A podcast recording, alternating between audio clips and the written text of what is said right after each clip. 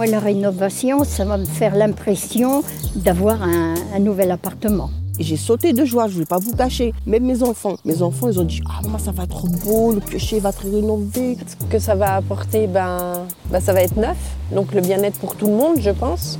Ah ben, je suis contente, surtout pour les balcons. Je pourrais au moins mettre mon petit nez dehors. Nous sommes en Savoie, au cœur de Chambéry, au pied des montagnes. C'est au milieu d'un parc arboré que se dresse le quartier du Piochet, où 244 logements font l'objet d'une rénovation sur mesure.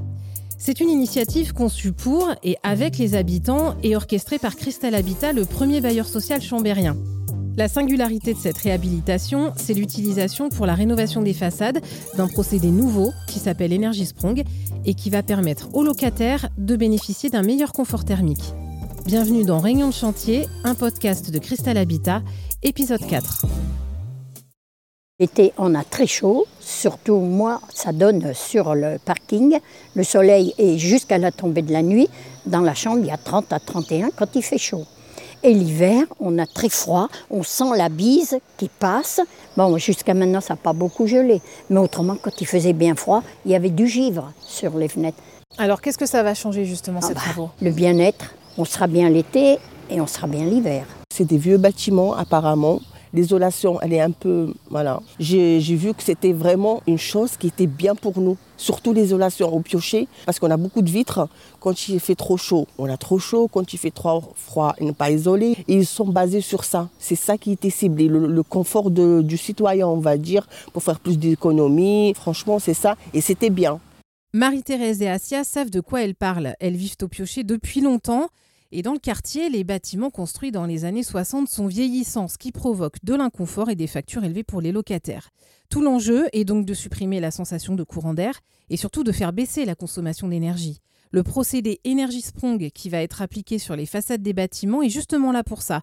Des modules isolants déjà assemblés en usine vont être placés sur la façade pour doubler l'isolation. Thibaut Perraillon est membre de l'équipe Energy Sprong France.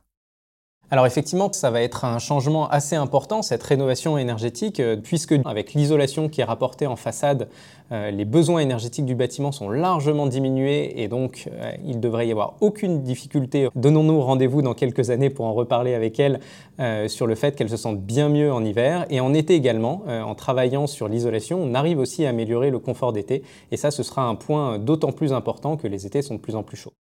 Et si cette technique effectivement est innovante, on sait déjà qu'elle va permettre de diviser par trois les besoins de chauffage. Et vous allez l'entendre, les logements rénovés grâce à la méthode Energy Sprong deviennent souvent assez prisés. Euh, des exemples que l'on a et des témoignages et des anecdotes un peu rigolotes, on se rend compte que euh, dans les rénovations Energy Sprong, par exemple, ce qui n'était pas attendu, mais en été, les voisins ont tendance à se donner rendez-vous dans les logements rénovés selon la démarche Energy Sprong parce qu'il y fait bien plus frais. Et en hiver également, les retours d'expérience, et cela on le mesure avec des sondes de température qui vérifient la température à l'intérieur des logements, on constate que euh, les standards de qualité et de confort sont systématiquement respectés, et ce, sur la durée. Alors, est-ce que les habitants auront vraiment moins chaud l'été, plus chaud l'hiver? En tout cas, Crystal Habitat s'est engagé à suivre les performances des bâtiments sur les 30 prochaines années pour justement vérifier leur efficacité. Et en plus de tout ça, les travaux de modernisation des logements prévoient aussi le remplacement de 1000 fenêtres par du triple vitrage, justement pour éviter les déperditions énergétiques. Alors le retour d'expérience des opérations qui euh, aujourd'hui ont été réalisées depuis 2, 3 ans, voire 4 ans pour certaines, montre que systématiquement les performances sont au-delà de ce qui était attendu. Cela est dû à plusieurs choses. D'une part au fait que euh, les obligations de résultats sur le cahier des charges Energy Sprong portent sur les consommations réelles post-rénovation, c'est-à-dire qu'on va mesurer dans la réalité ce que les occupants et les bâtiments consomment pour vérifier qu'on est bien au standard de rénovation euh, que l'on s'est fixé dans le cahier des charges. Et on va également regarder la production d'énergie renouvelable qui est faite sur ces bâtiments. On va comparer l'ensemble de ces données pour voir si elles sont conformes à ce que l'on avait prévu. Et aujourd'hui, la bonne nouvelle, c'est que sur 100% des opérations de rénovation énergie Sprong en France, les performances sont au-delà des attendus. Espérons que ce soit le cas sur la durée.